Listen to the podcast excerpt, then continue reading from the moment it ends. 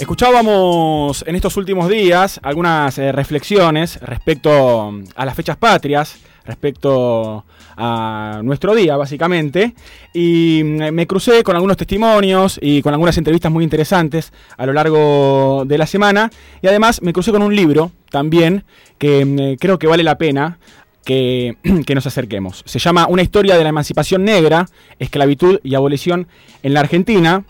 Es del siglo XXI y su autora es Magdalena Candiotti, que es historiadora y además investigadora del CONICET. Y tenemos el placer de recibirla en esta tarde de Sinapuro. ¿Cómo andas, Magdalena? Jonás yo te saluda. Hola, Jonás, gracias a vos. Bueno, quería, bueno, primero obviamente agradecerte eh, por tu tiempo, por tu espacio y también, bueno, por, este, por esta segunda edición ya de este libro tan interesante que viene también de alguna forma a romper con algunos mitos, ¿no? Creo instalados de forma intencional en la Argentina, como por ejemplo que, que venimos de los barcos, ¿no? Muchas veces también creemos que eh, con la abolición de la esclavitud ahí se terminó la opresión y, muchas veces creo que estamos equivocados, ¿no es así?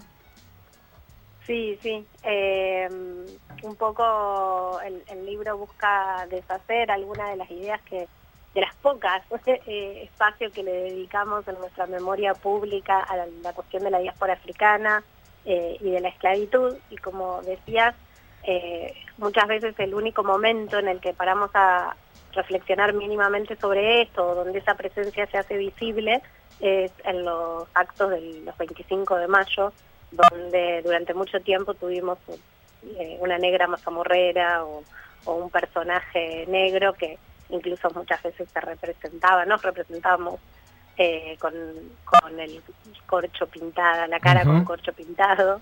Claro, sería nuestra versión del blackface, ¿no? Eh, sí, sí, es, es algo para, para repensar. Los, los movimientos están eh, actualmente eh, enfáticamente militando contra esa práctica, en tanto remite a, esa práctica que mencionabas, que en Estados Unidos se llama blackface, que tiene que ver con una tradición que también existió en Argentina de, de representar a, los, a, a personas blancas como negras eh, pero fundamentalmente con una intención de, burla, de, estereotipación, de, infantilización, de animalización, distintas prácticas de estereotipación. Y eh, en los movimientos a eso resuena también la, práctica que, se hacía en Argentina, donde incluso, no sé, por ejemplo, yo soy una persona eh, marrón, digamos, con los estándares de hoy, también tengo fotos, ¿no?, donde me pintaban como si mi, mi propia anatomía no refiriera también. Claro, no, tenés que ser más negra. Más negra, sí, sí. Y es por eso que mm, eh, recomendamos, eh, obviamente, este texto en el cual vos también hablás ¿no? de este proceso de abolición en el Río de la Plata, bueno, que se extendió durante muchos años en el siglo XIX, pero vos haces mucho hincapié en que justamente mm, no terminó ahí la esclavitud, ¿no? Cuando lo determinó la Constitución.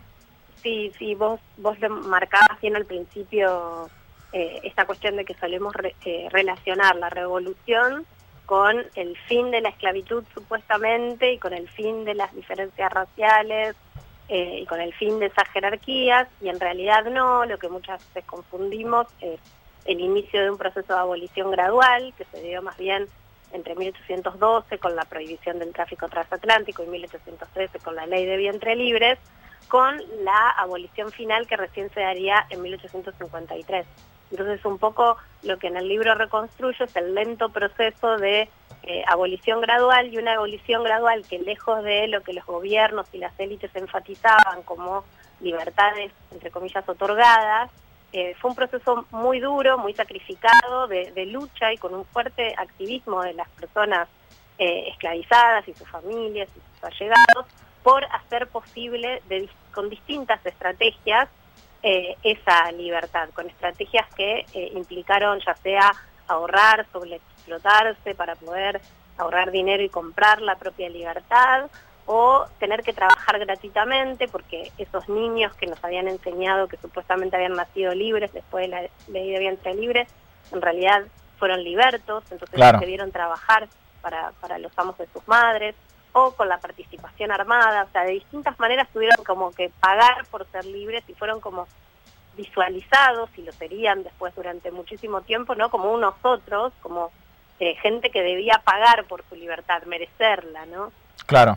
Sí, una especie también, eh, bueno, ¿no? De, estrategia de, seguir imponiendo esa opresión que sin lugar a dudas eh, se seguía sucediendo. Y mm, bueno, entre tantas preguntas que, se nos ocurre eh, en este equipo, también quería preguntarte por esta idea de, pensar el mestizaje, ¿no? Siempre se habla también de que somos un país mestizo y sin embargo al mismo tiempo se sigue de, alguna, de alguna forma reforzando esta idea de, que venimos de Europa, pero también entiendo eh, que esta idea de mestizaje fue utilizada también estratégicamente por parte del Estado justamente para de alguna forma invisibilizar ¿no? algunas desigualdades eh, sufridas por los afrodescendientes en nuestro país. Sí, eh, como muy, como señalabas, como muy de la mano esta idea de como una, una abolición que hubiera sido muy fácil y muy poco resistida, ¿no? Como estas élites magnánimes otorgando la libertad. La otra idea fue como la, eh, digamos así, la propagandización de la idea de un sencillo mestizaje y muy democrático y una integración y una como disolución de esa presencia negra, parda, mulatos, etcétera, eh, en eh, a partir del mestizaje en la nación más en general y como casi justificando que ese mestizaje digamos que se había desaparecido, entre comillas, la presencia negra por eh, ese mestizaje. Bueno, y un poco eh, investigando esas prácticas de, mestizaje, creo que es importante, podemos pensar dos cuestiones. Por un lado, que en realidad encontramos eh, mayormente a, un mestizaje que se da en realidad entre personas racializadas, ¿no? Claro. Que también cuando, cuando se eh, se, se, logran, entre comillas, o se casan con personas que no son racializadas, ¿no? También hubo como un incentivo del abandono de, eh, de esas historias ligadas a la diáspora africana en este caso y también algo que se va a aplicar a los indígenas, ¿no? La idea de que para pertenecer hay que dejar de reivindicar esas historias, esas ancestrías, esas eh, otras formas de, pensar y de, y de y otras identidades, ¿no? Entonces, también pensar esa dimensión que podríamos decir etnocida, que, que tiene, que supone la construcción del Estado, como, como marcó un antropólogo ¿no? francés, Pierre Clastres, pensar que no solamente hubo prácticas de genocidio, que también las hubo, sino también eh, en esta invitación entre, a integrarse, también tenía un claro costo de, eh, de construcción de todos este, esos eh, estereotipos y infamias sobre esas otras identidades. Estamos hablando con Magdalena Candiotti, ella es historiadora, además es investigadora del CONICET y es autora de una historia de la emancipación negra, esclavitud y abolición en Argentina del siglo XXI, que ya va por su segunda edición. Y me quedaba eh, rebotando esto que decías recién, Magdalena, respecto a los pueblos originarios en Argentina. Y te quería justamente preguntar por eso si es posible desligar de alguna forma la invisibilización de los negros en nuestro país con la de los pueblos originarios. Eh, creo que, que, no, que están muy ligadas, o sea, son dos procesos como distintos, donde hubo políticas distintas, incluso desde la revolución, una de las cosas que, analizo yo es como el discurso diferenciado eh, en relación a esa presencia indígena y a la de africanos y afrodescendientes, ¿no? Porque estos rebeldes que van a decir que eh, que hay que romper tres siglos, lo que van a empezar a llamar tres siglos de opresión eh, colonial, van a tener que necesariamente reivindicar, digamos así, a esos pueblos originarios porque son los que les dan una presencia anterior de esos tres siglos de presencia eh, de la colonización española, ¿no? Entonces van a tratar de construir un lugar retóricamente para esos indígenas y, y, durante todo el siglo XIX, hasta que finalmente se decide la campaña del desierto, va a haber procesos de negociación con distintos pueblos, digamos así, con parcialidades indígenas, con una lógica de derecho de gente, ¿no? de derecho internacional, como otro, unos pueblos otros con los que hay que negociar, relacionarse, tejer distintos tipos de relaciones. Hasta que, o sea, eso junto con, durante la colonia, por supuesto, prácticas de reducción y segregación espacial, como las misiones, eh, y prácticas de eh, integración totalmente subordinadas, con, con prácticas de esclavización indígena, que era formalmente ilegal, pero en realidad totalmente práctica, con, con, los avances, con los concertajes, con distintas formas de, apropiación de, esclavización de hecho de, pueblos indígenas. Pero digamos que va a ser una política distinta a la de los pueblos, con los pueblos, con, los sectores, con la población afrodescendiente. Después finalmente se va a decidir totalmente avanzar con, el genocidio y declararlos y someterlos también a estas prácticas de abandono de prácticas de, su reproducción económica, de sus prácticas matrimoniales, etcétera, etcétera. Y también hay una idea, ¿no? Eh, respecto mm, a mm, la comunidad negra en Argentina, afrodescendiente en nuestro país de aquella época, ¿no? De que muchos eh, desaparecieron o fueron eh, asesinados en las guerras, en la independencia y demás. ¿Esto, esto fue realmente así? ¿Es una construcción que se hace desde algún lugar? ¿Qué, qué pasó realmente con, con la población negra en Argentina? Eh, bueno, es una pregunta súper difícil y larga de, contestar y si nos centramos un poco por lo menos en, esto que preguntaba sobre, su participación armada, fue una, participación muy, muy importante, central, que se daba ya desde tiempos coloniales, pero se agudiza con las guerras de independencia, donde va a haber distintas eh, llamados, digamos, eh, segregados a, participar y donde van a participar en, regimientos segregados, separados, partes eh, y morenos, también ya va a haber, haber habido también una participación en el marco de las invasiones inglesas. Entonces hubo una participación importante, esto implicó una migración importante desde las ciudades a, los distintos campos de batalla.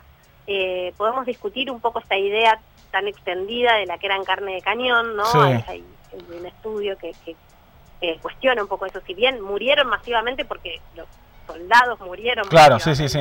en esas guerras, también quedaron eh, heridos, maltrechos, eso, eh, mal pagos, mal alimentados, eso se ve también en, trayectorias eh, a lo largo del siglo XIX, donde por ejemplo después encontramos un montón de estos soldados en el asilo de pobres, ¿no? que no pueden sostenerse después que que hicieron ese aporte, la comunidad afroporteña en particular, pero en todo eh, el Río de la Plata va a reivindicar ese rol que tuvieron en la defensa de la patria. Y un poco a mí me parece que es como sintomático que uno de los pocos espacios que eh, los grandes, digamos así, constructores de la historiografía argentina en sus inicios, como López o como Mitre o el mismo Sarmiento, el único lugar que le dejan a esa presencia negra es ese martirologio, la idea de que mueren por la patria, que la merecen. Entonces, es como una de las pocas figuras que, nuestro relato habilita. Sí, sí. como si fuese para reivindicarlos es necesario que, hayan muerto en batalla, ¿no? Como convertirlos en mártires, ¿no? Para, para necesitar nombrarlos.